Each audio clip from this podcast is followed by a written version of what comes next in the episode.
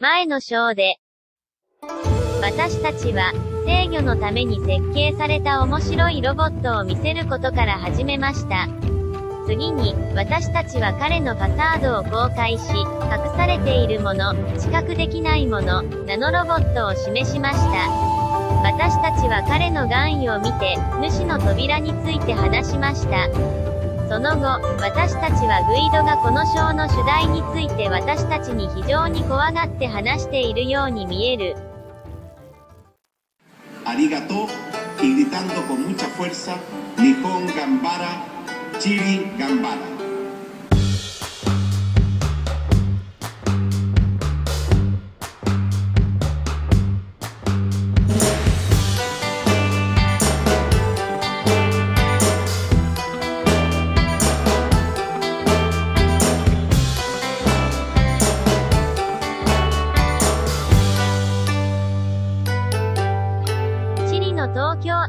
のポッドキャスト」エピソード4懐かしい懐かしさあなたが覚えている何か好意的に旅行を楽しむ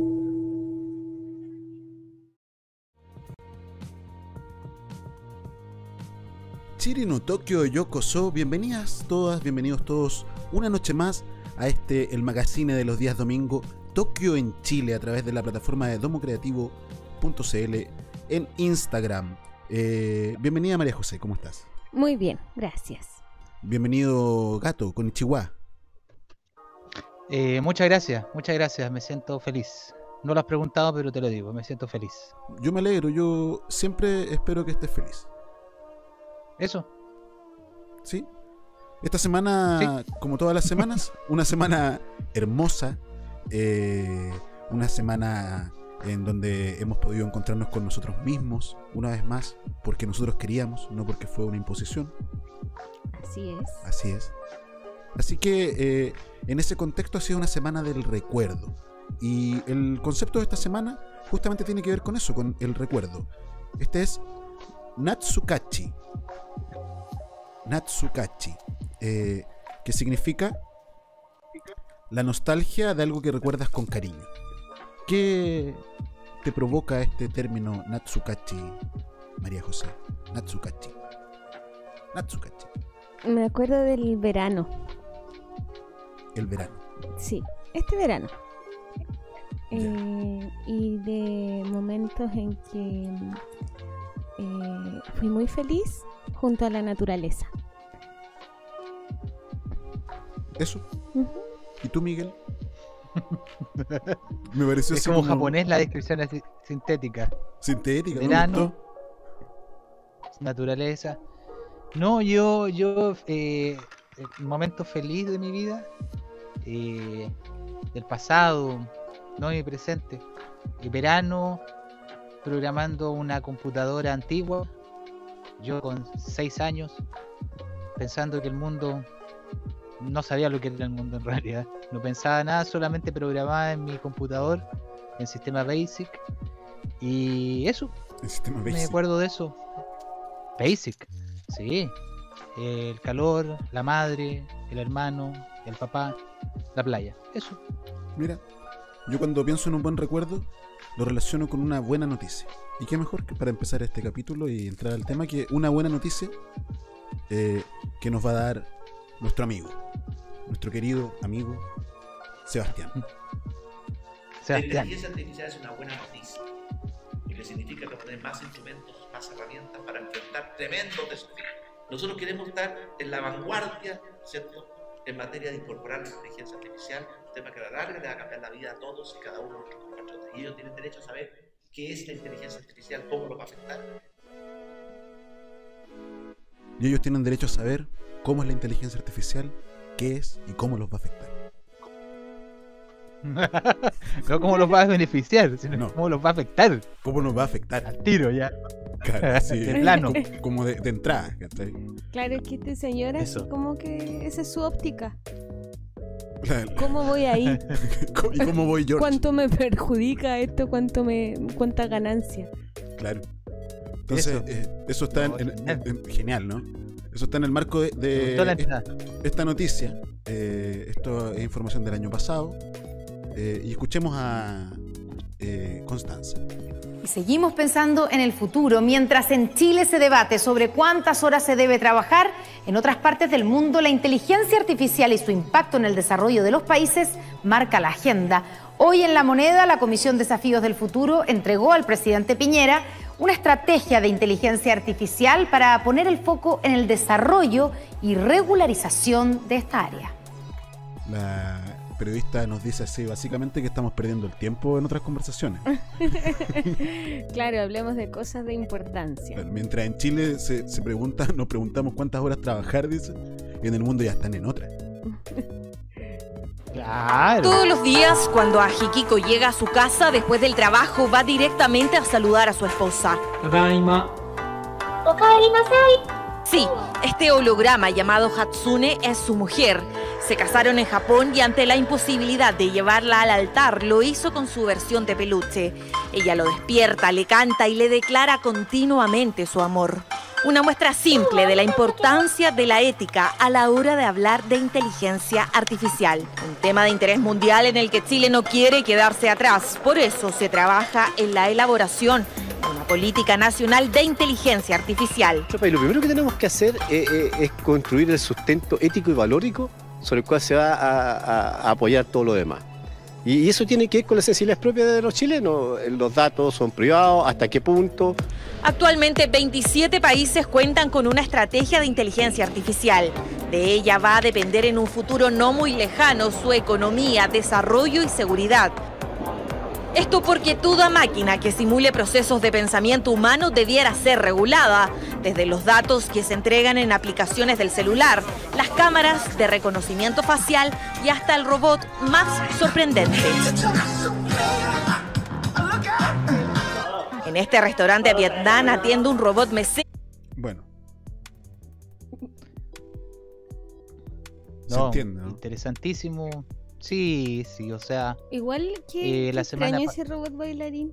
Sí. Perdón, perdón, Agata, te interrumpí. Es que siempre ha sido como eh, algo de, mm, de la gente que no baila bien bailar como robot. Y ahora esa niña mira estaba dichosa, Claro. dándose la vuelta. Mira, sí, no sé, siempre como que son bailarines, es como que hacen show. eso. De que hacen show, lo hacen. Hacen show. Sí. Ahora parecía como que hubiera un ser humano dentro de ese robot, pero bueno, no voy a decir nada, porque después uno cae de conspiranoico y cuestiones así raras. Caes de conspiranoico. Eh, Es que, ¿sabes qué? Yo creo Eso. que este, este tema, nosotros está- habíamos preparado durante horas una pauta, eh, estuvimos días pensando en esta investigación y de pronto nos llegó... Mauricio eh, sí, no, Mauricio estaba súper preocupado porque Una no, vida entera hemos no encontrábamos el camino, no encontrábamos el camino. Y de pronto nuestros corresponsales en Tokio nos enviaron una información de último minuto, así Muchas gracias. esta semana, así que arigato a la gente que tenemos en Tokio. Y ellos desde Tokio nos enviaron esta información que sucedió en Chile, esta semana. Esto es eh, la mesa de ahí, en Chile. Eh, en lugares distintos de Chile porque fue una reunión vía teletrabajo. Eh, esto está en el canal de la Biblioteca del Congreso Nacional. Por supuesto que está eh, no indexado para búsqueda, pero si a alguien le interesa ver este eh, interesante exposición completa, eh, pueden, solicitar el link. Y lo interesante es que esta mesa de trabajo sobre robótica está organizada por la Comisión Interparlamentaria de Chile-Japón. Ay, qué hermoso. Japón siempre preocupándose de Chile. Japón siempre preocupándose de Chile. Entonces, eh, yo Y de quería... los países del mundo. Perdón. Y de muchísimos países del mundo. Ah, Tienen- no, se- claro. Es uno de los pocos países que tiene una organización para preocuparse de los demás.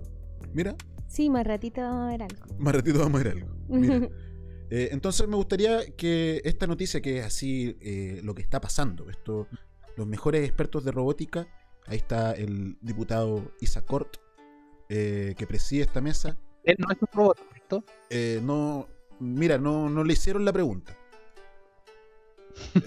¿Viste? Hay que, ahora, hay que preguntar, ¿eres un robot Sí. o eres es real?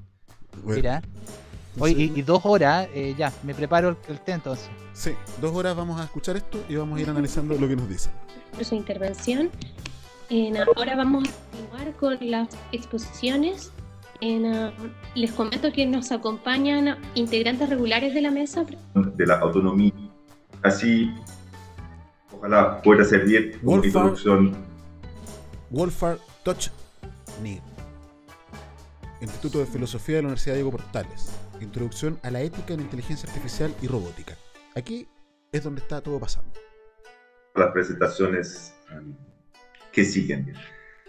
Aquí tienen índice de presentación. Voy a empezar con una breve introducción y luego voy a hablar de los, las dos cuestiones principales que se plantean en ética en inteligencia artificial y robótica. A saber, primero, qué principios morales queremos darles a las máquinas. Segundo, cómo podemos inculcar ciertos principios en las máquinas. ¿Qué principios morales queremos darle a las máquinas Ajá. Y de qué manera se los podemos inculcar? Ya. Igual ellos son los que hacen las máquinas, deberían tener eso claro desde ya. Pero bueno. Pero bueno, Oye, ¿y Wolf, Wolfgang es una máquina? mira, yo no sé, a veces cuando habla suena... ¿Por algo? Claro. Yo me estoy poniendo en duda acá. Claro. Dale, dale, por favor.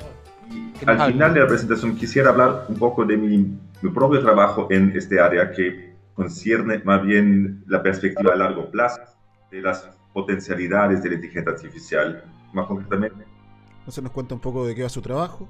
robots. Las Los máquinas antiguamente eran predecibles. Robots en una sala de fábrica, en un pro- Se nos proceso cuenta utilidades de los robots. Eh, Aquí los ejemplos serían los, vehículos autoconducidos o eh, los que funcionan sistemas a través de, de sistemas de armas inteligencia artificial. llamados autónomos. ¿Puedes poner pausa? Y Pero claro que sí. Hay que hacer el alcance, ya que lo dijiste. Porque aquí, como diría nuestro amigo Ariel, el fanático duro de este programa preguntaría, pero si la semana pasada hablaron ya de los robots. Claro. Entonces hay que hacer el alcance, que el robot vendría siendo eh, la parafernalia técnica que permite eh, la materialización de un corpóreo eh, visible. Y la inteligencia artificial es la sustancia ética, moral, lo que podría decirse el alma, el sistema lógico que anima a eso, a entidad, que puede ser física, puede ser 2D, 3D, XD, no se sabe. Pero hay que hacer el alcance, porque hablamos de los robots porque están íntimamente ligados. Eso, Oye, quiero hacer Gato, mi- pero pequeño haciendo una analogía, entonces la IA es como el cerebro del robot Eh, o es más amplio yo como que no he entendido, es más amplio, es más amplio, no es lógica. Es una cantidad es de como su sistema cognitivo, además de del intelecto que contiene la información para que este robot desarrolle tareas. Claro. Yo me atrevería a decir que es la personalidad del robot, Ya. lo que lo define como, entre comillas, único, Ajá. dentro de su serialidad. Claro. inteligencia artificial, robótica. Primero la pregunta, ¿qué principios morales queremos darles a las máquinas? Ahora aquí la situación es que la- ¿Qué, qué principios morales queremos darle a las máquinas? O sea, eh, no nos preguntamos primero eh, si queremos darles principios morales a las máquinas. Claro. O si lo preguntamos. Claro, la primera pregunta es qué principios morales queremos darle a las máquinas. esta Claro, más allá, ¿cómo puedo inculcar estos principios en las máquinas? O sea, Claro. a ver, a ver si Primero, quieren ¿qué esos principios, porque en una de ellas no. queremos darles Claro. a las máquinas? Entonces, bueno, nos explica un poco este concepto de los principios y nos muestra un ejemplo sí. que aquí está Eso es uno los Eh, dilemas sobre un sistema del MIT de la filosofía eh, que están experimentando con el manejo de vehículos eh, que no se no tienen conductor, ¿no? Sino que se desplazan eh, con el uso de inteligencia artificial. Y este es un ejercicio eh, que se hace para determinar lo que él dice. Por internet y a nivel global donde enfrentaron los participantes en la encuesta con la siguiente situación. Imagínense que hay un auto, un vehículo autoconducido que enfrenta un fallo de frenes. Ya, ya no puede frenar. Y ahora el auto tiene que decidir entre dos, dos acciones. Primero, seguir adelante y ahí matar a cierto grupo de personas que están en un em, pasaje peatonal. O bien cambiar de dirección, chocarse contra un obstáculo, así evitar matar a estas a esos peatonal, pero en consecuencia matar la persona o las personas dentro del vehículo. Es muy divertido como... No. O sea, no sé si es divertido, pero... el concepto de matar, ¿no? Claro. ¿no? Y, y pasar de la vida de 10 individuos, ahí dice, o mil, o mil millones. Una cosa, Uy, pasamos bien de cero a, Mao. también. Sí, no sé. Moral Machine. Punto mit punto edu. Entonces, eh, luego, eh, bueno, en un momento nos habla de que de la inteligencia artificial general, que es este sistema que independiente que podría haber. Aquí el, el debate es sobre cuánta autonomía, ¿no? Eh, debiese tener la inteligencia artificial. Y De las redes neuronales artificiales eh, los métodos de aprendizaje que tienen que tener. del cerebro humano. El cerebro humano es una red de neuronas que se configura, cuyas conexiones se configuran a lo largo de un proceso aprendizaje, a lo largo del aprendizaje de la persona, a lo largo de la vida de la persona. proceso de aprendizaje se parece al El chatbot racista. El de Microsoft. racista de Microsoft, claro. Ay, hablan de eso ellos. Sí, hablan de eso. Eh, pregunta, se pregunta si es posible una inteligencia artificial completamente autónoma. Dice, sostengo que los enfoques antes mencionados podrían funcionar mientras se trata de inteligencias artificiales limitadas, pero fallarían probablemente si ya se existiera una IA general. Esta tesis se relaciona con la cuestión de la autonomía en la inteligencia artificial. Eh, claro, finalmente eh, aquí hay un tema, por ejemplo, dice, El aprendiz de brujos esto es muy interesante. de estos sesgos inadverti- inadvertidos en los datos que se utilizaron en el, en el. Eso muestra uno de los grandes, de manera general, el gran problema de los, de los sistemas de aprendizaje máquinas, a saber que son imprevisibles, en dado que lo que hacen no está predefinido por una serie de reglas, sino que se desarrolla, cambia, evoluciona a, lo largo de un proceso de aprendizaje. Su comportamiento siempre, al final, tiene cierta um, imprevisibilidad. Uno puede probar cómo funciona el sistema y hacer pruebas con el sistema para ver si funciona, pero uno nunca tiene certeza de cómo va a accionar en el futuro. Entonces, esta es la situación se plantea. Hay dos métodos principales de programación y ambas tienen sus em, dificultades al momento de tratar de responder a la pregunta cómo inculcar ciertos principios morales en una máquina. Bueno, se entiende que este es el, el tema que se está conversando. Eh, es muy, realmente muy eh, interesante. El, el alcance, o sea, eh, lo que ahí no hace mención, pero lo desliza, es que tan importante como que, que se le educa al robot, por llamarlo de alguna forma, es quien educa a ese robot. Claro. Porque necesariamente quien educa a esa inteligencia artificial, disculpen, eh, es quien determina su escala de valores. Entonces, eh, quizás las preguntas que tendríamos que hacernos en el futuro, que es ahora, Claro. eh, ¿quién está educando a nuestros robots? Antes nos preguntábamos, ¿quién educa a nuestros niños? Y ahora, ¿quién está educando a nuestra inteligencia artificial?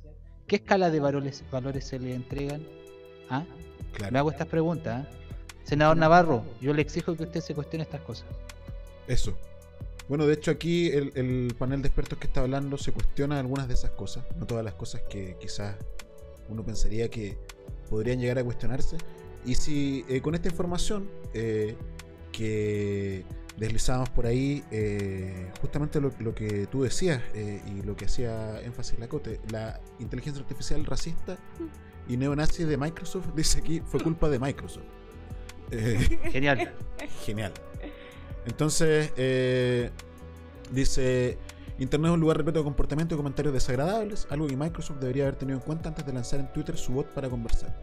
Entonces resulta que esta empresa, eh, que ya sabemos ya, lanzó este bot, eh, que era una chica de 19 años al parecer, y empezó a, a decir eh, cosas terriblemente racistas. Decía, Bush perpetró el 11S, no sé qué tiene eso de racista, y Hitler habría logrado mejores resultados que los monos de los que disponemos ahora. Tweets sexuales. Yo pensé que ibas a decir, no veo lo racista en eso. claro. No, y encima racista el robot. ¿Qué, ¿Qué pasa con los monos? No, claro. Claro, Eh, pero Es que claro. es como, claro. eh, entonces, este tipo de comportamiento se dio un poco. Claro, aquí dice que fue culpa de Microsoft, pero en el fondo Microsoft a quién le echaba la culpa? Eh, le echaba la culpa a la gente que interactuaba con este bot. Eh, ¿Lo, lo provocaron a hacer esos comentarios de cierta manera? Pero quizá era un, una personalidad un poco impaciente. ¿Cómo ser. reaccionó así? así reaccionó. Entonces, eh, del MIT a esto que veíamos el otro día, eh, una estrategia de inteligencia artificial para Chile. Eh, esto es real, esto está sucediendo aquí, ahora. Eh, y es más, en este libro que dejamos la semana pasada, lo volveremos a dejar, que es el, o sea, este libro, este documento, eh, que es la, estrategia de la cual hablaba Sebastián Piñera al comienzo, parte de aquello, ¿no? Esto está interrelacionado. Eh, tiene que ver con el proceso de modernización del Estado, Agenda Digital 2020, el gobierno digital, que es esto, que está aquí. Eh, Qué lindo. Qué lindo. Parece el logo del bicho. Se parece al logo del bicho. Desde una, agencia, desde una agenda digital a la transformación digital.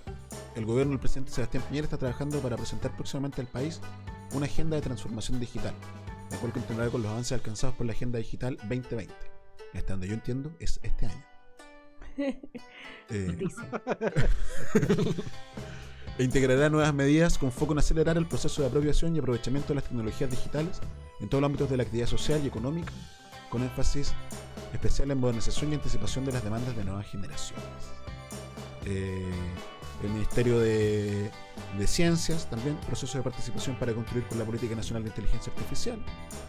De hecho, al parecer son estas mesas que estamos viendo. Aquí está el PDF para uno poder postular y presentar su punto de vista a este panel de expertos. Ah, si uno quisiera. Eh, es un tema que está sucediendo, ¿no? Sí. Eh, sí, o Este sea, es el presente. es el subtexto de las noticias. ¿Perdón?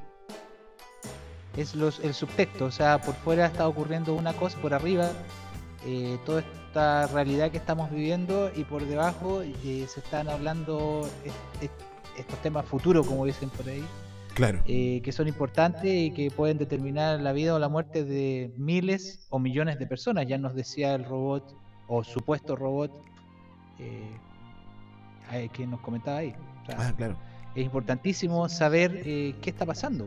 Eso. Entonces, vamos al fondo del asunto, vamos a una pausa y volvemos en esto que es Tokio en Chile. En este lugar hoy se entretienen los niños que probablemente en la próxima década serán los hombres y mujeres que harán de la ciencia su trabajo y de Japón un país aún más desarrollado del que es. Es el Museo Miraikan o Pabellón del Futuro de Tokio, cuya estrella es el Asimo, el robot humanoide de la firma Honda tecnológicamente más avanzado del mundo. Movimientos casi humanos que Cecilia Morel quiso seguir y movimientos casi humanos que Cecilia Morel quiso seguir y que el presidente Sebastián Piñera pudo ver en primera fila justo antes de anunciar que se trabajará con los creadores del museo para llevarlo a Chile o para llevarlo a Chile. El entusiasmo del mandatario era tal que hasta se confundió con los países que ya ha visitado en estas dos semanas. este viaje por el sudeste asiático, Vietnam, Corea y China, lo hemos hecho pensando en los chilenos. Lo hemos hecho pensando en los chilenos. Lo hemos hecho pensando en los chilenos. No es China, sino Japón. No es China, sino Japón el país donde el jefe de Estado se encuentra por estos días y con el que pretende una alianza estratégica. Y esa alianza da sus primeros pasos con las reuniones que sostuvo Piñera con varios de los máximos ejecutivos de empresas japonesas, entre las que se incluyó a Mitsui, la firma que tiene un contrato con Codelco, la firma que tiene un contrato con Codelco para financiar la compra del 49% de la minera Anglo American Sur. Ellos han tenido, digamos, gesto, eh, el gesto de alargar los contratos de manera tal de que permiten que esto se pueda realizar en el futuro. Muchas gracias. Muchas gracias. Por la tarde, el presidente Piñera se reunió con el primer ministro de Japón, con quien, entre otras cosas, conversó de reformas tributarias, ya que en ambos países se discute la posibilidad de una. Está la posibilidad que el, que el primer ministro también le dé algunas, algunos consejos para que los baje. Yo creo que eso, eso sería lo conveniente escuchar. Eso sería lo conveniente escuchar. Tanto un punto de vista de deuda, deuda ¿ah? que, que, Chile no las tiene y Japón sí las tiene, eh, y tanto el punto de vista de desarrollo. Japón tiene el desarrollo y nosotros estamos a mitad de camino, a mitad de camino para poder llegar al desarrollo. Diferencias entre Japón y Chile que según el presidente de la SOFOFA hacen imposible la comparación, imposible la comparación entre ambas naciones en estas materias. 370 kilómetros al norte de Tokio se encuentra la ciudad de Sendai y el puerto pesquero de Minami Sanriku, dos lugares que fueron afectados por el terremoto del año 2011 y que el presidente Sebastián Piñera va a visitar en su despedida de la gira por Asia.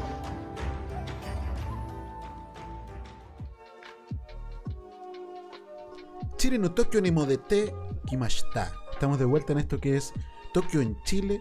Muy contentos a través de la señal de Domo Creativo. Queremos eh, saludar a nuestros amigos del chat. Eh, eh, la María Fernanda dice buenas noches. Buenas noches, María Fernanda. Carebuo dice Nani. Gabriela Muñoz Obregón dice: Hubo un caso en que Microsoft tuvo que desconectar dos compus que comenzaron a comunicarse entre sí. Mira, Eso es, es, un clásico. Comenzaron a conspirar contra la humanidad y tuvieron que desconectarlos. Claro. Eh, Miguel, te doy la palabra oficialmente para que entremos en términos. Eh, yo recién hablamos eh, fuera de, del micrófono acerca de este tema, Natsukachi, que yo le decía que me hacía un poco la relación con los recuerdos lindos a esta captación de datos. Uh -huh. eh, recuerdo como dato en nuestro computador interno, ¿no? Así un poco lo veo, no sé si me equivoco en esta apreciación, querido Miguel. Sí, yo creo que acertaste, acertaste. Eh, estás medio, medio, medio, medio a medio y miedo a miedo. No, medio a medio. Acertaste porque el mundo se compone en este momento de datos lo más importante, la guerra más importante que se li libra en el mundo son los datos. Los datos. Eh, si hablamos de una inteligencia artificial que se aprende, se desarrolla, se nutre, eh, la nutrición de esa inteligencia artificial son los datos. No puede existir sin datos. Y cuando uno dice datos, automáticamente eh, sale un nombre, un concepto, una idea, una realidad que se denomina Big Data. Big Data. Para Big Data.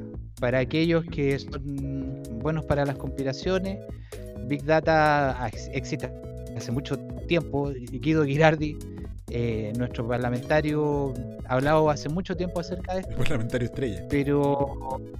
¿Ah? Parlamentario estrella. Parlamentario estrella. Eh, y está Alejandro Navarro y Guido Girardi, que son nuestras estrellas en el firmamento legislativo. Y resulta que eh, Piñera hace un tiempo atrás habló de que los ataques que organizaron en Chile, eh, ellos se encargó un informe a Big Data, yeah. quien encargó ese informe fue el dueño del holding más importante del mundo que se llama Quiñenco. Eh, ¿Sabes quién es el dueño de Quiñenco, Cristian? Eh, Andrónico. Nuestro amigo Andrónico. Claro. Y nuestro amigo Andrónico sí encargó un informe a Big Data. Entonces, Mira. Big Data, Big Data es el concepto más importante que estamos viviendo hoy en día. ¿Qué es lo que es Big Data?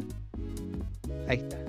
Quiñenco asegura que puso en contacto con Alto Data Analytics, pero aquí no encargo estudio. Entonces, eh, bueno, ah, Maravilloso. puso- lo puso en contacto, que Claro. genial. Eh, estaba hablando del, del dueño de la tercera naviera más importante del planeta. Entonces estamos hablando ya de dimensiones increíbles. Entonces, eh, sin ir más lejos, eh, quiero hacer un video explicativo, mostrar un video explicativo de gente que hace videos y nosotros somos como eh, re- re- recirculamos la información. Entonces yo Claro. quiero pedirte, La Cristian, eh, el ventilamos apoyo video debiésemos todos ventilar Eso. nuestro, nuestra circulación. eso, tanta información pasa y pasan y a veces hay que detenerse. Entonces aquí un Big Data en tres minutos. Les va a quedar claro para introducirnos al tema.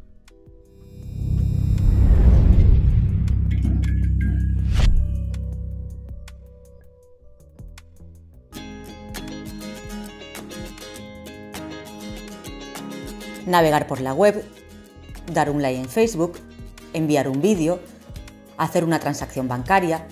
Hoy en día la capacidad de generar datos es tal que un smartphone tiene más capacidad de procesamiento que la NASA cuando el ser humano llegó a la Luna. Y esto solo a nivel de usuario. Por otro lado, el auge del Internet de las Cosas está provocando que cada vez más dispositivos estén constantemente enviando datos desde sus sensores, estimándose que para 2020 puede haber más de 200.000 millones de objetos conectados. El término Big Data hace referencia a cantidades de datos con tal nivel de volumen y complejidad que no pueden ser tratados por el software convencional. Desde sus comienzos, las características del Big Data se han definido en torno a las denominadas tres Vs. El volumen de los datos, la velocidad con la que estos se reciben, procesan y se toman decisiones a partir de ellos y la variedad de fuentes de los que provienen los datos. Actualmente el número de Vs se ha ido incrementando, con nuevos conceptos como la veracidad, que implica extraer los datos de alta calidad y dejar de lado los que poseen una mayor imprevisibilidad, y el valor, la importancia de sacar a la luz los datos relevantes para cada uso concreto y poder rentabilizarlos. A diferencia de los sistemas convencionales que usaban fuentes de datos estructuradas, como las bases de datos con un formato preparado para ser procesados, el Big Data obtiene los datos de diversas fuentes, incluyendo tanto datos estructurados como no estructurados. Estos datos se procesan, se les da formato y se almacenan, pero en lugar de cargarse en una sola fuente, lo hacen de manera distribuida. De este modo, datos de gran tamaño pueden ser divididos y distribuidos entre varios procesadores. Al estar estructurados, la búsqueda y análisis de los datos se hace a una mayor velocidad. Para abordar el análisis de todos estos datos, el Big Data utiliza la lógica en base a algoritmos y puede emplear diferentes ramas de la inteligencia artificial, así como modelos predictivos y prescriptivos. Finalmente, se extrae el valor de los datos analizados en forma de patrones de comportamiento, predicciones de compra o identificación de nuevas oportunidades de negocio, entre muchas otras. La capacidad de analizar datos al ritmo que se producen ha convertido el Big Data en un medio imprescindible para gobiernos y empresas, y sus beneficios ya se están aplicando en múltiples sectores, como por ejemplo la optimización en la gestión del tráfico en las ciudades al conocerse los comportamientos más habituales de los conductores, el marketing y las ventas, al poder predecir de antemano cuáles son los gustos y necesidades de los consumidores y cómo van evolucionando. En política, al dar a conocer las preocupaciones de los ciudadanos e intentar predecir el impacto en la opinión pública de las decisiones políticas. O en ciencia y salud, permitiendo avances como decodificar cadenas de ADN en cuestión de minutos. La era del Big Data y de la inteligencia artificial no ha hecho más que empezar y nos ofrece un mundo de posibilidades aún por explorar.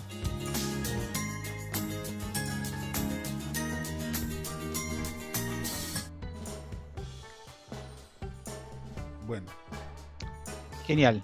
Genial. Eh, creo que todos quedamos claritos de qué es lo que es Big Data. De Creo que cualquier persona, algún... ¿Perdón? sí, quedamos claros. Eh, sí. Ah, ya. Disculpa, pensé que no me escuchaban. Eh, a pesar de que estoy al lado tuyo, pensé que no me escuchabas. Eh, Claro, es que movías la boca, pero no emitías sonido. Claro, no emitía sonido. No Entonces, eh, claro. Entonces, eh, aquí cualquier persona, ciudadano común, normal, corriente, puede investigar Big Data. Hay millones de páginas, millones de cosas, está la información. Entonces aquí como en las teleseries, habían antiguas teleseries que donde habían giros o Breaking Bad o estas estas historias que dan y vuelcan. Entonces eh, aquí justamente stop ahí. El concepto de Big Data necesita tres pilares fundamentales: volumen, velocidad, variedad. Si nosotros consideramos la red que permite la obtención de datos a nivel mundial, uno dirá, ¿cómo se obtienen esos datos? Ah, hay muchas formas. Nosotros estamos conectados por, por redes 3G, 4G, 5G. Eh, las autopistas están conectadas vía telemática también por a sistemas que recogen esa información y que la distribuyen y que a la vez la venden. Claro. Eh, cuando compramos nuestra VIP, cuando nos metemos a los sitios de internet. Por lo tanto, esa cantidad de volumen de información y de velocidad de la información necesita un soporte tecnológico, necesariamente. Si no, no funciona. Si no, la máquina no aprende. Claro. No hay data. No data. Si no hay data, no hay aprendizaje. No data. Entonces, eh, aquí yo les pregunto, ustedes, así como ciudadanos normales, el ciudadano de a pie, así ustedes son como la vieja que yo le pregunto en la micro y les digo, señora Cote, ¿usted Dígame. sabe cómo se... Eso, gracias. ¿Usted sabe cómo se conectan las redes mundiales en el mundo? Eh, no sé, mijito, yo me acuerdo un tiempo atrás la fibra óptica, ahora me imagino que con esta cosa del wifi. Nosotros con eh, redes sacábamos harto marisco, nomás, no yo de redes. Eso, de redes. Y no me hueve mucho.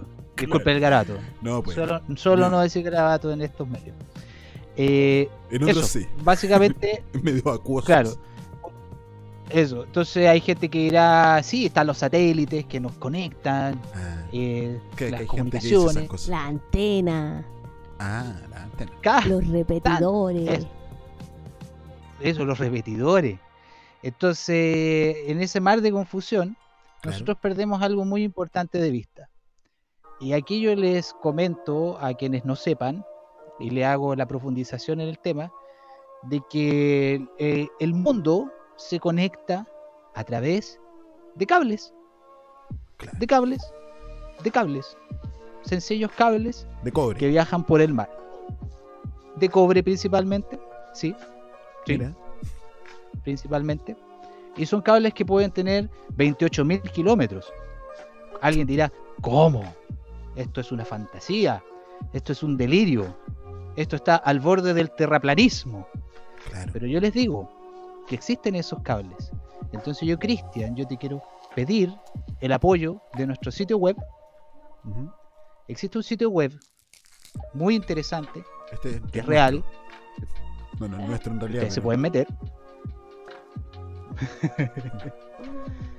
si ustedes se meten al sitio Submarine Cab- Cable Map o cable submarino, mapa de cables submarinos.com, aquí nos muestran los principales cables, o sea, en realidad esto es a tiempo real. Esto es Last Update, mayo 29 de 2020, o sea, esto es ahora. Esto Ahora. está. Eh, Entonces, si se fijan, eh, Internet a nivel mundial eh, o las redes a nivel mundial se conectan a través de cables, simples cables, que van desde un lugar a otro lugar. Y uno dice, pero ¿cómo? ¿Cómo es esto? Cualquier persona, ciudadano. La señora de la micro pues, pregunta, ¿y los satélites? ¿Y el 5G? ¿Y esto? ¿Y los esto otro?". satélites para qué sirven, oiga, entonces tanta ¿Pa' plata que sirve? gastan mandando cuestiones para arriba? Si, si al final lo habían invadido a, a este señor a Poseidón para poblar ahí ¿A de Poseidón? cable, oiga. Eso, cuando toma 11 Poseidón, un cable pasa y no lo deja prender la tetera. Salió, salió un estudio ayer, o sea, no sé si salió ayer en realidad. Salió una noticia, y no sé si era un estudio tampoco. Pero, No sé eh, si lo viste. Claro, es que ya con esto. Oye, a todo esto, así paréntesis, hoy día nos censuraron la inteligencia artificial, la publicidad que habíamos hecho para Instagram. Hu- Hubo que hacer otra. Era. La, la que Ya era. está no es. aprendiendo, está Está- aprendiendo. está muy- es pilla. Eh, Mira, es- sí, eh, ¿qué iba a decir? Lo olvidé. No importa. Eso. Entonces, si te pido, Cristian, que vayas hacia Chile. Nuestro querido país, Chile. Deja ubicar primero dónde está Tokio para poder llegar. Una tía abuela escribió Chile lindo.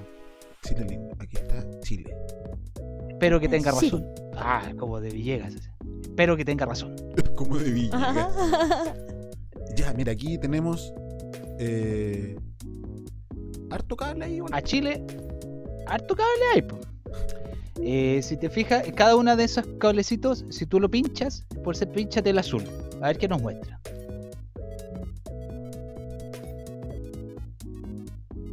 El azul, ese. Ese es el rojo. Bueno, pero no importa. Nosotros tenemos un cable que va, eh, que es de 8000 ki- eh, kilómetros, que va desde Valparaíso, pasa por Arica, pasa por Perú, pasa por Ecuador y termina en. eh, no se ve. Eh, ah, es que el internet ya está. Sí. Centroamérica. Centroamérica. Entonces, si se fijan, Chile, su forma de conectar su, su, su estructura telecomunicacional es a través del Océano Pacífico, a través del puerto de Valparaíso y en Arica. Quiero por favor que tú eh, puedes disponer del cable más importante, que se supone que está en azul. Esto es real, esto no es un sitio que hice yo en la mañana para inventar locura. ¿Cuál, perdón, me dijiste? El azul. Parece que es el rojito. ¿Cuál? A ver, ¿Ese? no es el rojito. A ver, ese. Curí. Ese, Curi. Amado y querido cable. Eh, es un cable que tiene 10 eh, 10.000 kilómetros. Eh, convengamos que es un poco largo. que tiene una conexión directa entre Estados Unidos, Panamá y Chile. Valparaíso. Y desde estas y Valparaíso, justamente. Y desde estas tres conexiones se sale el internet y se, eh, se distribuye vía fibra óptica a muchos lugares. eh, y después se eh, va diversificando a través de diferentes redes, eh, satélites, globos satélites, eh, etc. Entonces, si ustedes se fijan, nuestra cable más importante se llama Curi. eh, está en Valparaíso. Y quiero, por favor, que nos pongas el video demostrativo de que esto es real. Fue hace un año, comenzó la eh, construcción, la llegada de este cable acá a Chile y finalizó en noviembre de 2019, en plena estallido social. Por favor.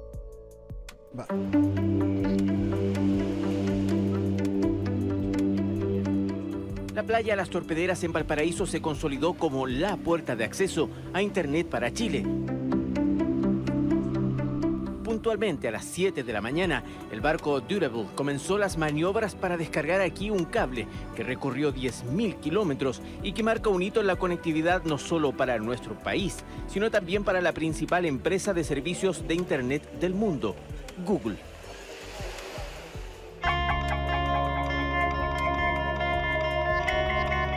Este fue el último tramo del viaje que trajo a Chile el primer cable privado que la empresa instala en el planeta, bautizado en honor a Marie Curie, y que llegó directamente desde Segundo Beach, en California, hasta Valparaíso.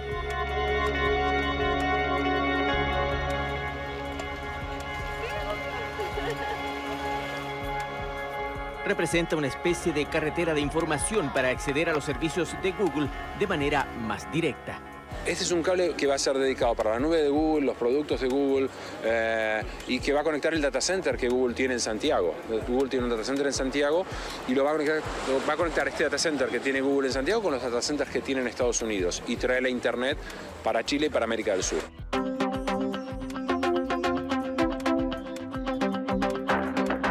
La empresa encargada de la instalación debe conocer y estudiar el terreno donde quedará alojado y planificar el viaje. Porque si ya es complejo instalar más de 10.000 kilómetros de cable submarino, agregue a eso que se debe proteger esto.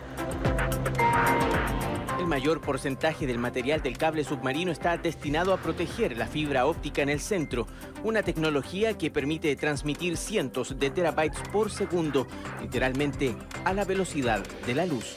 La luz es transmitida con unos láseres que se ponen en las puntas de cada punta, aquí, en, aquí en Valparaíso y en, en Los Ángeles, y con eso conseguimos que el, el tráfico de datos llegue de un lado a otro. Y a decir verdad, este cable submarino es muy similar en forma a uno de los primeros que funcionó entre Estados Unidos y el Reino Unido en 1858. Ese permitió a la reina Victoria y el presidente James Buchanan enviarse mensajes por telégrafo. Se dice que uno de esos saludos demoró solo 16 horas en llegar a destino, un avance sustancial comparado con los 10 días que habría demorado en barco. Más de 160 años después, así continúa la conexión en el mundo por cables submarinos. Se estima que hay más de 1.200.000 kilómetros en el planeta, suficiente para ir, volver e ir nuevamente a la Luna. Jane Stowell es la encargada mundial de la estrategia de Google para este tipo de infraestructura, un trabajo que la apasiona a tal punto que lleva siempre consigo un trozo de cable como collar. Es el primer cable que va directo desde Chile a Estados Unidos. Los otros van hasta Centroamérica. 98% de los datos del mundo e Internet entre continentes van bajo el mar. Y este es el cable más moderno de este tipo. Así que vamos a tener el privilegio de una comunicación de mucho más velocidad, más seguridad. El cable óptico permite continuidad de las comunicaciones. A través de estas fibras dedicadas de Google se mejorará, por ejemplo, la velocidad y acceso a su buscador, a los correos de Gmail, a las videollamadas por dúo, revisar un mapa en Waze e incluso YouTube será más rápido, pero también consolida el data center que la compañía californiana instaló en Santiago como el punto de acceso más directo para sus servicios en el continente. Mira, eh, yo me, me quiero permitir un par de análisis que me, me di cuenta recién en este video. Bueno, de esto. Eh, explica, por favor, María José, ¿qué, qué es eso? Ese. eh, a mí me parece Sé lo que, se tapa A ver, eso. Eh, al parecer es una un talismán que usa la señora. Claro, es como un tipo oro- orgón, Sí, ¿cierto? podría, es que sí, yo me permitiría suponerlo. Yo también. Eh, la figura que tiene al centro tiene una similitud a la geometría sagrada. Eh, pareciera que es resina. sí, Es interesante. pero interesante. Que hagan el detalle. Interesante. ¿eh? Su colgante. El detalle. El detalle. El detalle. Y de yo Canal creo que- 13. De Canal 13. Sí, igual eh, Buen detalle. los símbolos que ocupa la gente son súper decidores. Es un buen detalle. Esta es como una imagen así que los cabalistas del mundo dijeron que bueno que se hizo en Canal 13. que, Eso. Que la cámara fue para allá y le hizo el, el zoom. Eso. Oye, mira, yo y otra cosa que quería hacer eh, como mención Eh, nomás así, favor. eh, de esto eh, tenía que ver con en un momento claro, muestran este mapa, ¿cachai? Y yo decía, ah, qué bueno, es el mismo que, que está mostrando Gato, esto eh, estamos en la misma fuente. Pero antes mostraban eh, el de Google Earth y yo decía, qué complicado que es entender así como en esta maqueta. Esto que quieren explicar ya no dónde estará. ¿Cierto? Ahí está. Ah, Curiosa la manera así como mira, ten cuidado, ten cuidado, ten cuidado. Son temas candentes. Son temas candentes. Temas candentes. Bueno, eso. M- mira, buenos alcances. eh, o sea, eh, un poco volvemos a los mismos temas de siempre. O sea, eh, aquí estamos hablando de un universo simbólico y no vamos a decir guerra, pero eh, el intercambio de símbolos eh, es el lenguaje que ocupan las corporaciones, grandes corporaciones, para hablarse. Y nosotros no entendemos nada porque somos siempre plebeyos. Aquí yo de este video quiero extractar dos cosas muy importantes, muy importantes. O sea, aquí nuestra amiga CEO de Google eh, nos dice de que el 98% de las comunicaciones intercontinentales son a través de cables. Datos, información, conexión. El 98% de todas las telecomunicaciones y comunicaciones y envío de datos son a través de cables interoceánicos. No lo digo yo, lo dice la CEO, CEO de Google. Y O sea, tiene más de quiere 100 decir que años tenemos la tecnología también. Además. Claro, o sea, estamos hablando de que estas son las bases de los sistemas de intercomunicación. Esta es la base de Internet. Esta es la base. El 98% está conectado a través de cable. Entonces, ¿por qué los países insisten, insisten, insisten en derrochar una cantidad de dinero en satélites comunicacionales eh, que sí, eh, algunas personas dicen que lo ven, otras pe- personas que no lo ven, pero como el 2% va a ser cubierto por los satélites, eh, siendo de que es la inversión millonaria que se hace en lanzarlos y mantenerlos a todos los países, eh, queda ahí la duda. La CEO lo dijo, 98%. Segundo punto de este video, nuestra querida ministra Hut nos habla de Google. Nos dice que Google instaló esto desde California a San- eh, Valparaíso. Hermoso. Google, yo me meto a Google. eh, Google está presente en todo- todos lados. Nadie puede decir Google. No existe, existe. Pero resulta que a ella se le olvida algo importante de decirnos. Y yo te quiero pedir acá nuestro apoyo en una página web. Eh, quiero que te metas a Wikipedia. Vamos a volver a Wikipedia, nuestra fuente oficial. Y busques, ya lo Yo- buscaste. Yo antes de aquello, oficial. te quería hacer Eso, un, comentario a propósito. En estos días también, en abril, eh, Subtel adjudica a esta empresa el proyecto Fibra Óptica Nacional. El regulador le otorgó a la empresa Ah, buena. WOM cinco de las seis macrozonas de dicha iniciativa, la cual contempla el despliegue de 10.000 kilómetros de fibra óptica, beneficiando a 186 comunas de la región de Arica y Parinacota hasta la región de los lagos. Ahí está. Qué Mira. manera de beneficiarnos esta gente, oye. Potenciales personas beneficiadas, dice aquí. Potencial. Mira, ahora se llaman personas beneficiadas. Antes. También le dicen recursos humanos. Claro, antes le pegaban nomás. Antes eran clientes nomás. Claro. Clientes. Potenciales personas beneficiadas. Eh, mira, esto, mira. cosas se eh, en estos días. ¿ah? WOM, WOM es una empresa británica, ¿cierto? Eh, entiendo que sí. Así es, ¿cierto? Subtel, Bueno, Subsecretaría de Telecomunicaciones. La fuente. Acá. ah, mira. Entonces, mira, qué, qué entretenido que, que... Ah, mira, bueno, genial. Eh, entonces, nosotros tenemos nuestro cable Curi eh, recién estrenado en noviembre del 2019, o sea, en- vuelvo a insistir, en pleno estallido social, eh, en plenas manifestaciones, crisis, caos, toque de queda. En Valparaíso se terminó nuestro cablecito y desde noviembre que tenemos conexión eh, Hi-Fi Turbo Plus 20. O sea, Oceanic. internet de alta velocidad. Eso, Atomic, Atomic. Entonces, si nos vamos al cable Curi, eh, ¿qué nos dice el cable Curi? Eh, que es un cable submarino. Por favor, Cristian, tú con tu voz de locutor. Eh, el cable Curi es un cable submarino de telecomunicaciones que va entre California y Valparaíso, Chile. Va a conectar también a Panamá. Es de propiedad de Alphabet, empresa matriz de Google. Tiene una longitud aproximada de 10.000 kilómetros y está compuesto por cuatro pares de fibras. Tendrá una capacidad inicial de 72 terabytes. No sé qué significa eso. Yo- Tera, tera, tera BPS, terabytes por segundo. Disculpa mi sea, o sea, imagínate.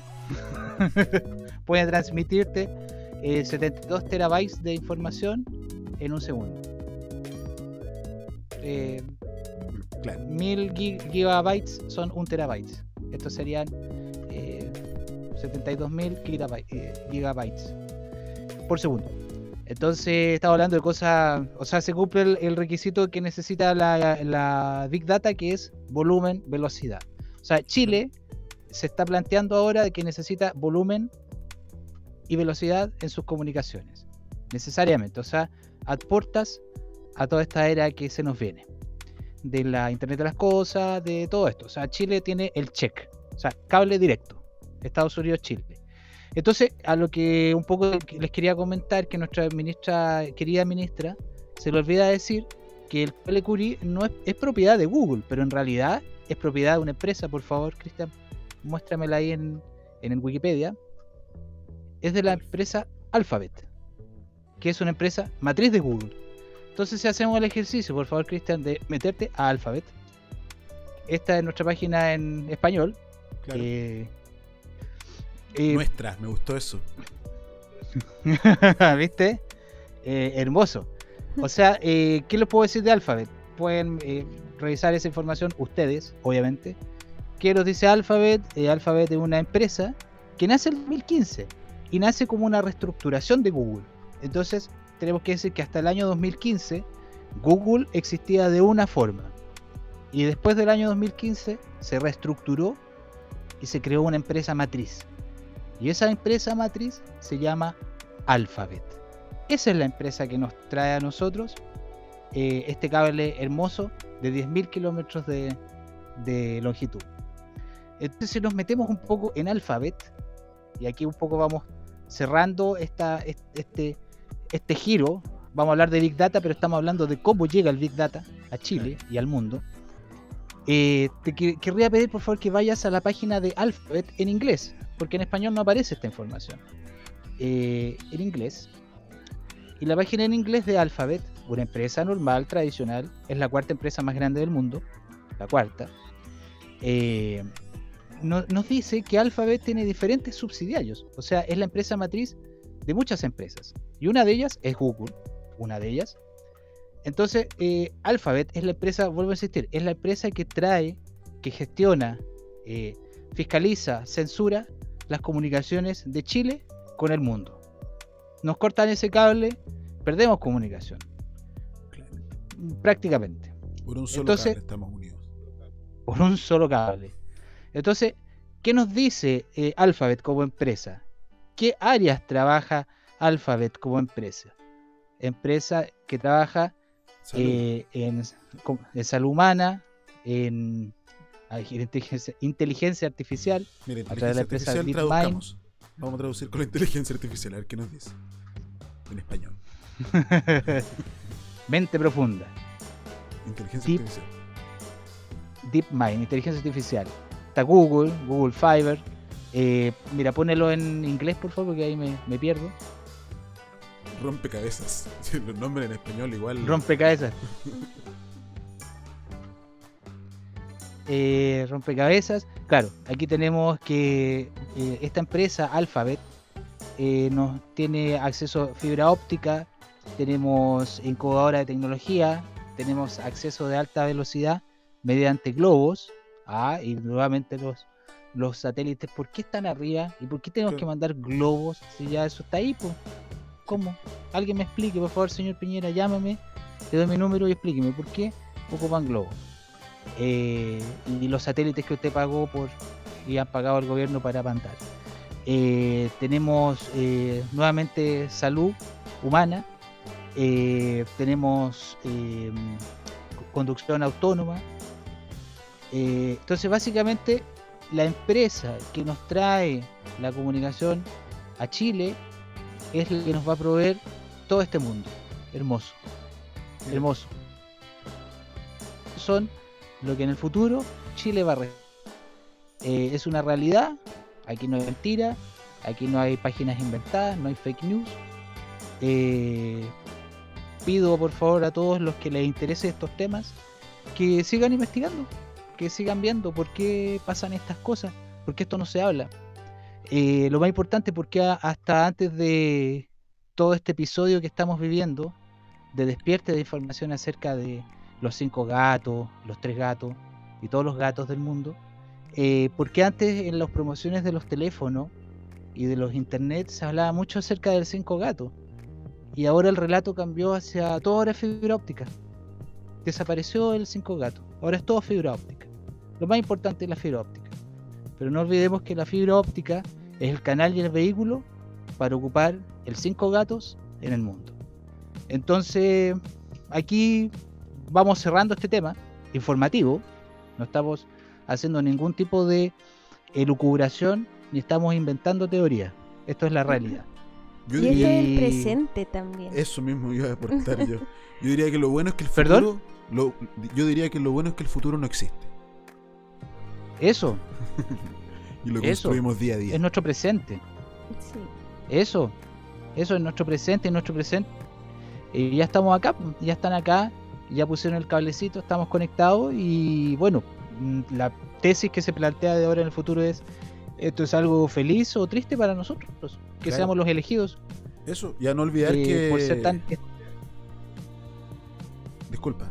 A no olvidar que el ministro No. Espina eh, ya anunció hace un rato que los militares están en la. eh, ¿Cómo se llama? Infraestructura crítica, donde se incluye el tema de comunicaciones. Entonces, no hay que olvidar que están ellos ahí resguardando esas infraestructuras. Claro, A o sea, hay ha que pensar que... últimamente que aparecen eh, como estas especies de rastra- rastreadores de noticias falsas, siendo que en Claro. una red social como Facebook, años que circula la pedofilia, lo que queráis en realidad, eh, como fuera de, de control, y ahora justo tienen eh, la manera de verificar eh, la información. Me, me contaba una amiga que el otro día quería subir eh, una información sobre el sistema inmune y algo así.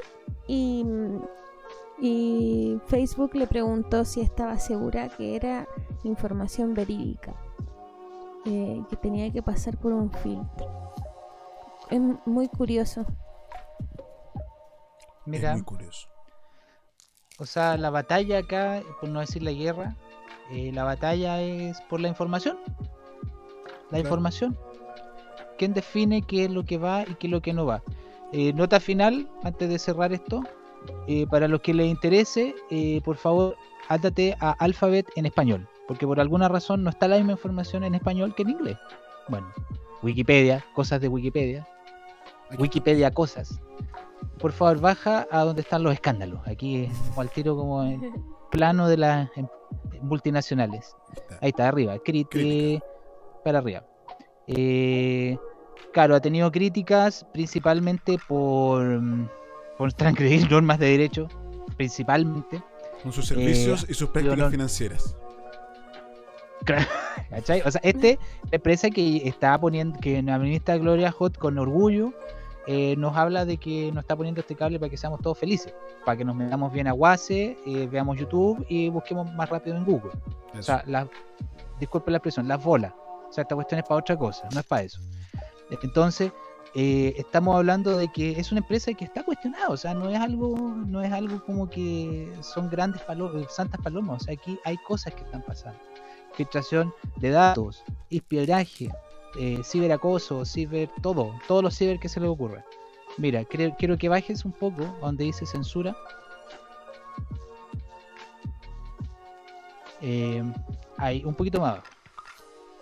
Y aquí yo dejo un tema para los, así como los conspiranoicos de, del, del mundo, eh, que esta empresa, que estamos hablando Google, pero sobre todo Alphabet, Google es como la fachada eh, eh, juguetona. Alphabet es la empresa.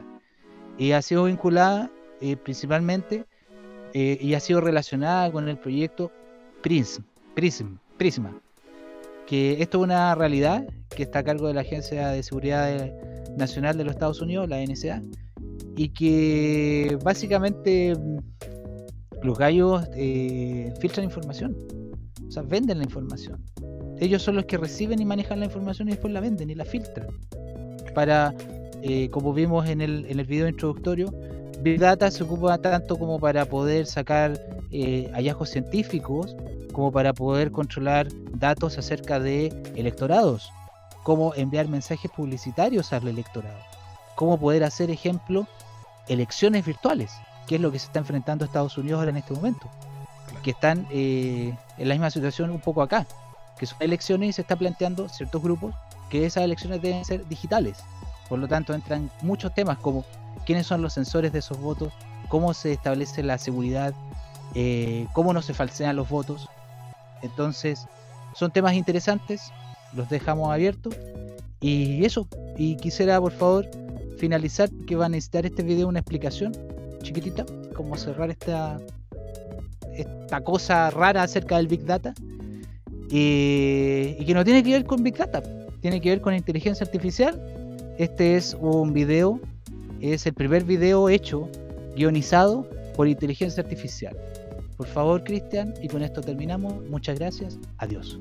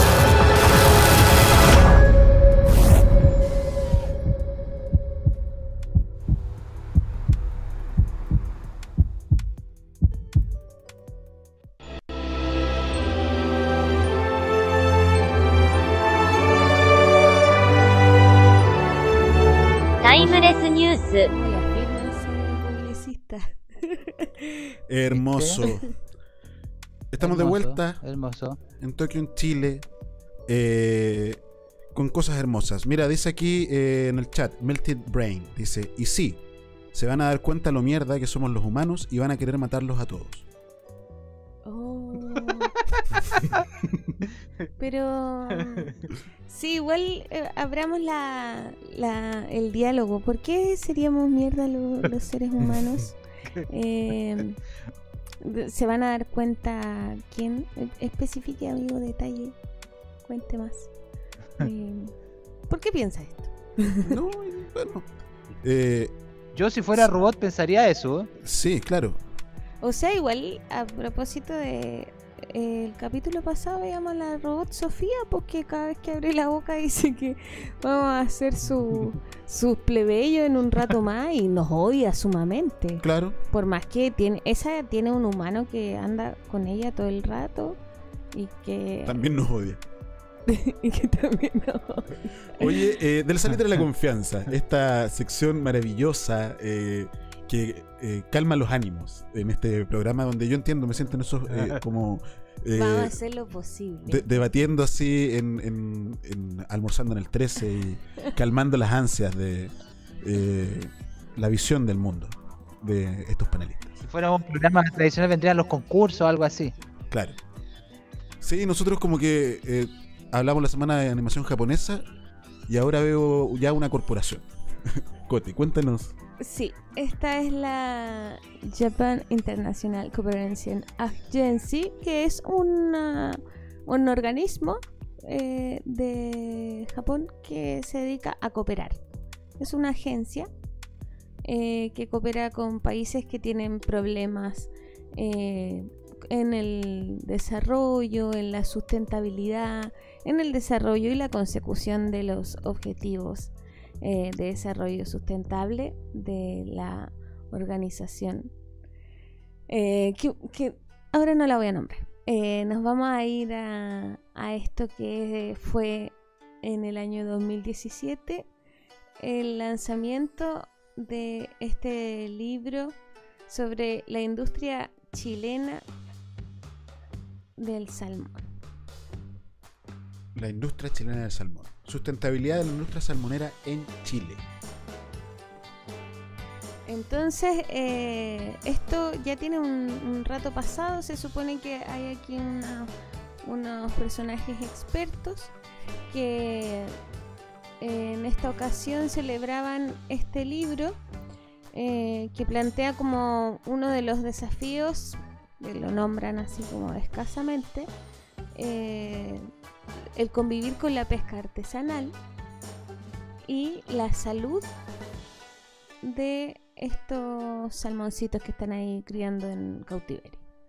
Em, resulta que se les anduvo cayendo este estudio, quizás, quizás cuánta plata se, se fue a lo más hondo del mar a generar una bacteria, ¿se acuerdan? Eh, el año 2018 cuando hubo un, una... Ahí sí que hubo una pandemia eh, del salmón en Chile. No sé si, si fue el 2018, tal vez fue antes. Pierdo un poco, no sé si nadie en el preocupa del 2020. salmón. Es que sí, igual el tiempo, ustedes saben que uno ahora ya no sabe ni qué día es porque estaba encerrado. Entonces, eh, bueno, todos estos salmones empezaron a eh, generar unas bacterias. A esta gente se le ocurrió administrarle antibióticos y en el cautiverio eh, se empezaron a comer las fecas de ellos mismos y generaron una tremenda un tremendo desastre. Ahora el fondo marino eh, está completamente sucio, lleno de esta pudrición. Mira, Mira, y más encima esto de la pintura yo no lo sabía. Yo sabía lo otro porque eh, conocía gente de allá, de Chiloé, que, que estaba enterada de esto. 10.000 litros de pintura. Está- Estás aventurando de que los- nuestros amigos japoneses vinieron a ayudarnos en cooperación y tres años después o dos años después quedó la escoba. Claro. Se acabó la industria.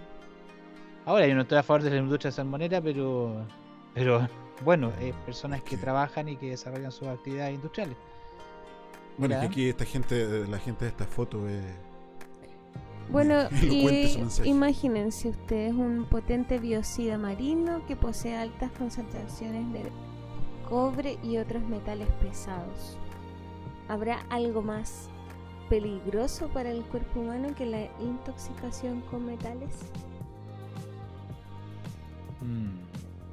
Así es. Entonces, del salitre a la confianza, hace mucho tiempo que Chile y Japón hacen negocios. Algunos de ellos terminan en un seminario donde lanzan un libro de la buena salud de, de su manera de cultivar los salmones y mira lo que terminaba. Oye, perdón que... Bueno, que quizá- ¿eh? Me llama mucho la atención este concepto. El último proceso de proletarización en la isla de Chiloé ha sido el trabajo de los residentes en las más de 80 salmoneras que se han instalado los últimos 30 años. O sea, salmón, salmón, salmón, salmón. Proletarios por el salmón. Salmón. Proletarios por el salmón. Mira. Claro. Bueno, nosotros ahí con Cristian hemos tenido la fortuna de poder viajar a esas tierras, a desarrollar actividades artísticas y hemos visto de cerca la realidad salmonera. No, en realidad no hemos estado en una salmonera, pero tanto como en algunos lugares del- de Chile se desarrolla eh, el, eh, el pino, eh, el eucaliptus, eh, el salmón, son industrias que fagocitan y hacen que toda la comunidad trabaje para ello. Lo que pasa con la industria minera. Eh, Sí. Y eso afecta la bi- biodiversidad cultural, por llamarlo de una forma, de los Claro. lugares. Sí. En el caso de la minería, la minería eh, financia algunas corporaciones educativas en el norte grande de nuestro país. Y sí, son eh, escuelas eh, técnico, técnico profesional en la educación media, donde los estudiantes, las estudiantes salen listos para entrar a la minera. Claro. Y claro, eso va claro. modificando justamente el, el horizonte de, de expectativas eh, sobre su, su quehacer, ¿no? Sobre lo que vamos a decidir hacer con nuestra vida cuando salimos del colegio, etcétera. De todas maneras. Chile y Japón. Del salitre a la 120 confianza. años de confianza. Del salitre a la confianza, por un lado, y por otro lado, eh, eh, aunque se diga que las comparaciones son odiosas, hay un chef chileno-japonés que ha hecho una comparación visual entre Chile y Japón. Mira. Hemos pedido para, hacer- le pedimos permiso para hacer esta referencia y dijo que sí, que encantado, que Tokio en Chile era su programa favorito. Así es. Eso. Ah. Más Japón. ¿Cómo hacemos filas? Japón. Hoy en este tiempo tanto que, que se hace fila. Ah, sí. y- sí, Mira. una... Nos estamos poniendo japoneses, parece. estamos nos poniendo están- japoneses. sí, para allá. La fila sin colarse. Vamos bien entonces eh, para el, el Vamos programa bien. Pacífico. Sí. Mira, ahí la cafetería, lo que ellos entienden por cafetería y nosotros el café con piernas. O sea, yo creo que tenemos en común que está la figura de la mujer relacionada. Claro. Yo no entiendo la primera figura. ¿Qué- qué tampoco quiere sé lo, lo que es, como una mujer sin piernas. Como una vela. Sí. No, acá, No, eh, eh, como dicen los, Bueno. eh, los, los chequeadores de la verdad, impreciso.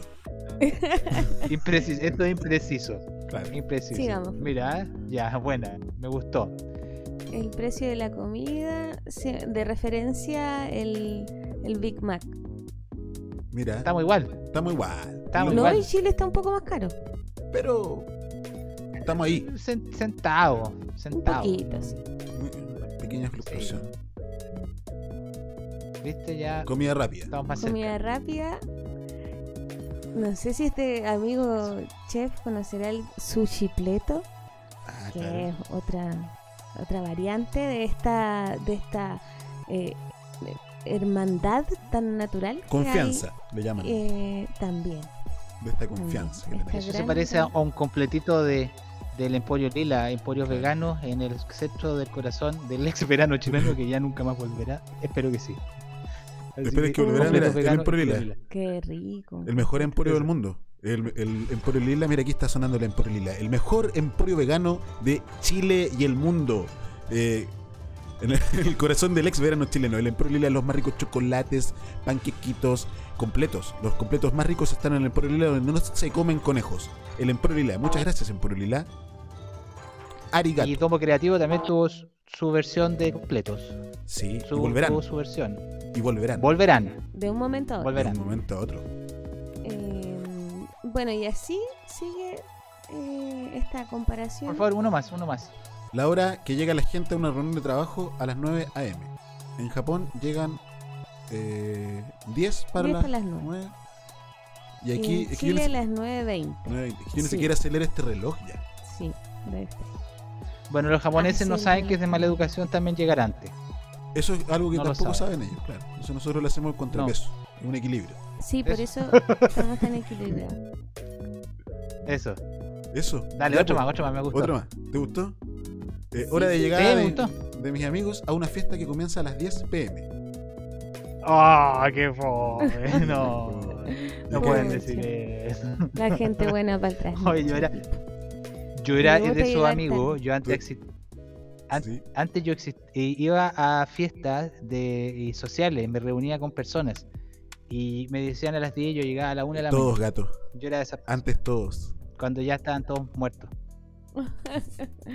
claro, ese síndrome de, de la estrella. Responsabilidad. Ah, mira, este me gustó. Responsabilidad cuando alguien comete un error. En Japón asumen la responsabilidad. Se culpa hacia. No sabe él tampoco si fue responsable, pero está buscando que otros sean responsables. Una, una profunda interrogante. Es como no cachó. Claro. No cachó, claro, ni siquiera que culpa, es como no cachó. Claro, no Pasó data. nomás. No data, diría. Inteligencia artificial. Asumiendo responsabilidad en una empresa. Ya, Japón la asume. Ah, ah, no entendí eso. Yo tampoco. No Una entendí. ley chistosa en Japón, no bailar. En Chile, no fumar. Hoy sí, no, no los dejaban bailar. dejaban eh, bailar. Después de las 12 de la noche en espacios eh, públicos. Mira, nosotros tampoco ahora. Entonces las discotecas... sí, ellos... eh, de hecho fue una ley como de 1948 que se cambió en el 2011, así fueron muchos años eh, que se desarrolló todo ¿Sabes un por qué la movimiento de, de... ¿Cómo gato? ¿Sabes tú por qué cambiaron esa ley? Porque vieron a los robots bailar y dijeron, esto vale la pena. Yo quiero bailar con un robot hasta el amanecer, dijeron. No solo hasta las 12 de la noche, hasta el amanecer. Yo quiero disfrutar de los giros y el movimiento fluido de un robot. Curioso. Sí, me gustó. Ya tírate dos más. Los, los dos La gentileza en los trenes. Falta acá el guardia pegándole ah, al no, músico no te pesca. O sea, le estamos ganando a Japón por una sola vez. Claro. Ah, no, pues, no, hay- no sé. no sé Sí, allá no se pescan. Ambas sociedades. No. Allá no, se pescan y acá. Acá sí. Acá sí. Sí, Pero falta el guardia golpeando al músico, en verdad. Eso. ¿Cómo me llaman en el país? Chino, asiático, extranjero, Ay. coreano, japonés. ¿Verdad? Esto, una amiga japonesa que tuve alguna vez eh, me contaba lo mismo, que era pésimo ir a la feria porque le gritaban, oye, chinita, china, ven, cómprame. Y, y bueno, esa es la primera parte y una segunda parte la podemos dejar para otra ocasión. Para otra ocasión. Sí, Eh, me encantó, me encantó su visión. Muy buena. Del salitre a la confianza. Nuestra relación.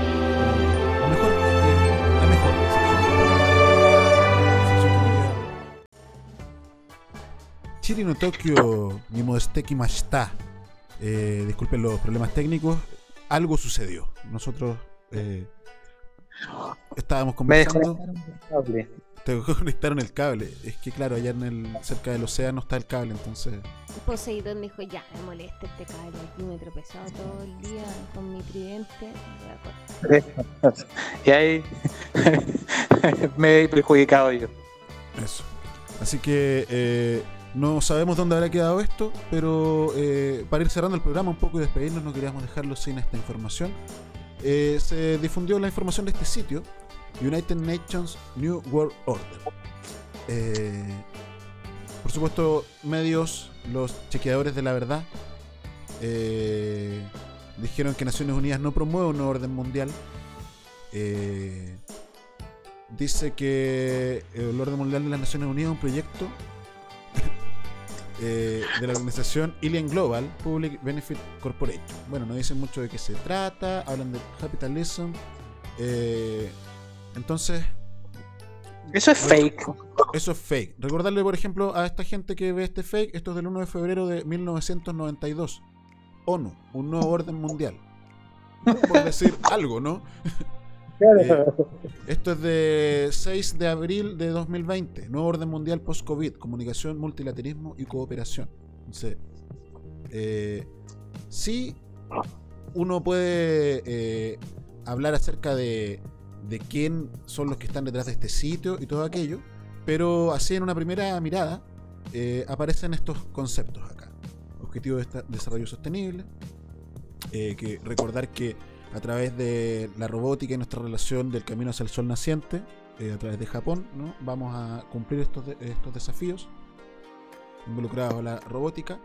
El Día de la Felicidad, el Día Internacional de la Felicidad, 20 de abril, eh, De marzo. de marzo, perdón, Forever. Forever.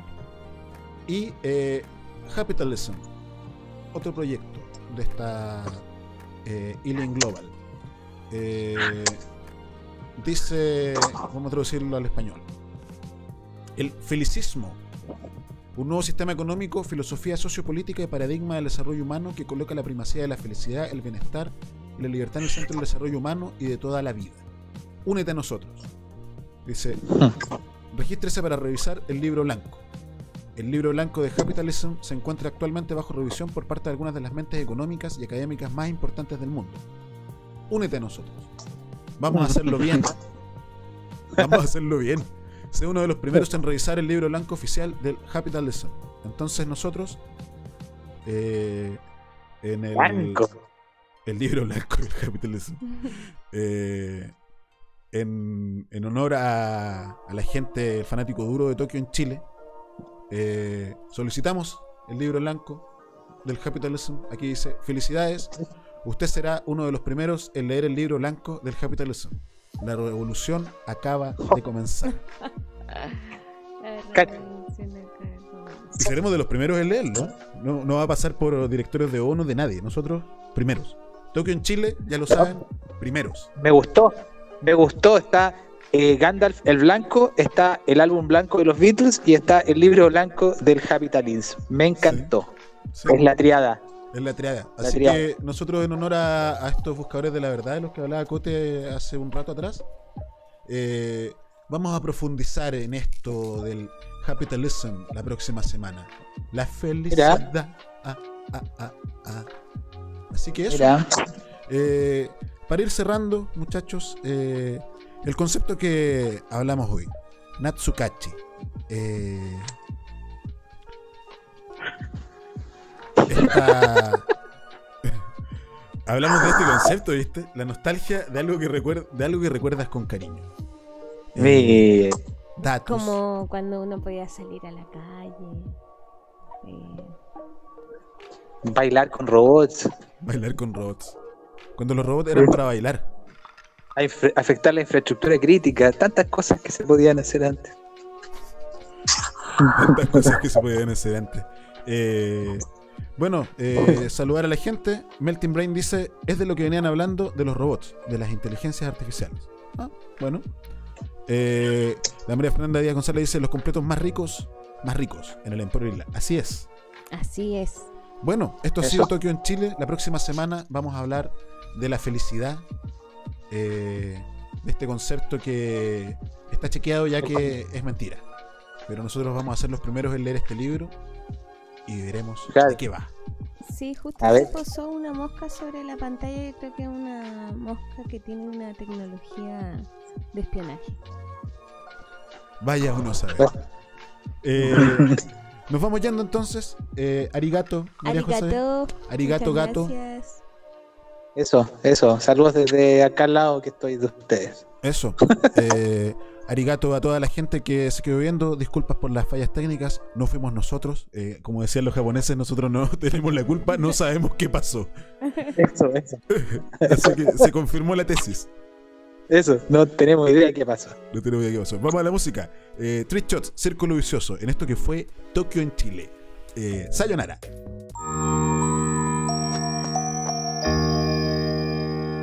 Yo.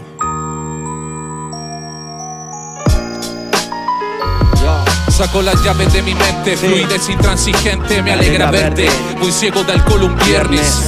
Lástima que no sea mutuo, palabra la permuto. Condena mi alma si no hay señal del asunto. A punto de apretar este gatillo.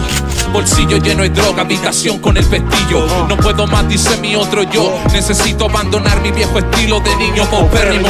Pensamientos en el débito, echamos humo sin control, murallas sin glicéridos. Afuera el frío arropa mi más profunda letra, sinfonía del misterio. Capaces de hundir tu flota sin mostrar su descriterio. Mi territorio es terror, sombras a mi alrededor me dicen: Sigue cabrón, no pare, sigue tu voz. Cierro los ojos y no cae en respuesta. La vida se enfrenta directa, no por la espalda a la secta. Hey, ¿qué sabes de mí? Nadie te saca de ahí. Llegó la hora de dormir.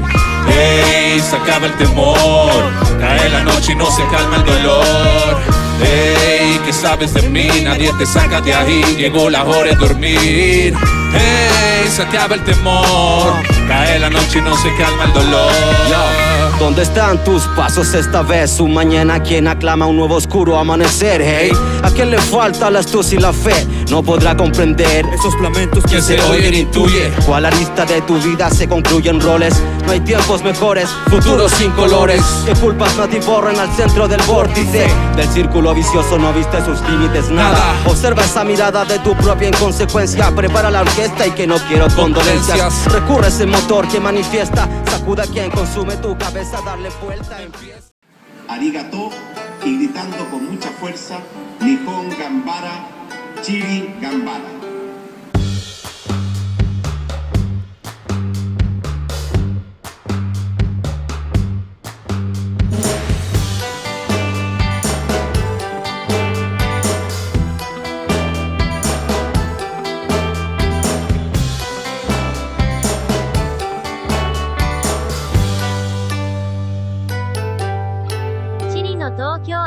のポッドキャスト。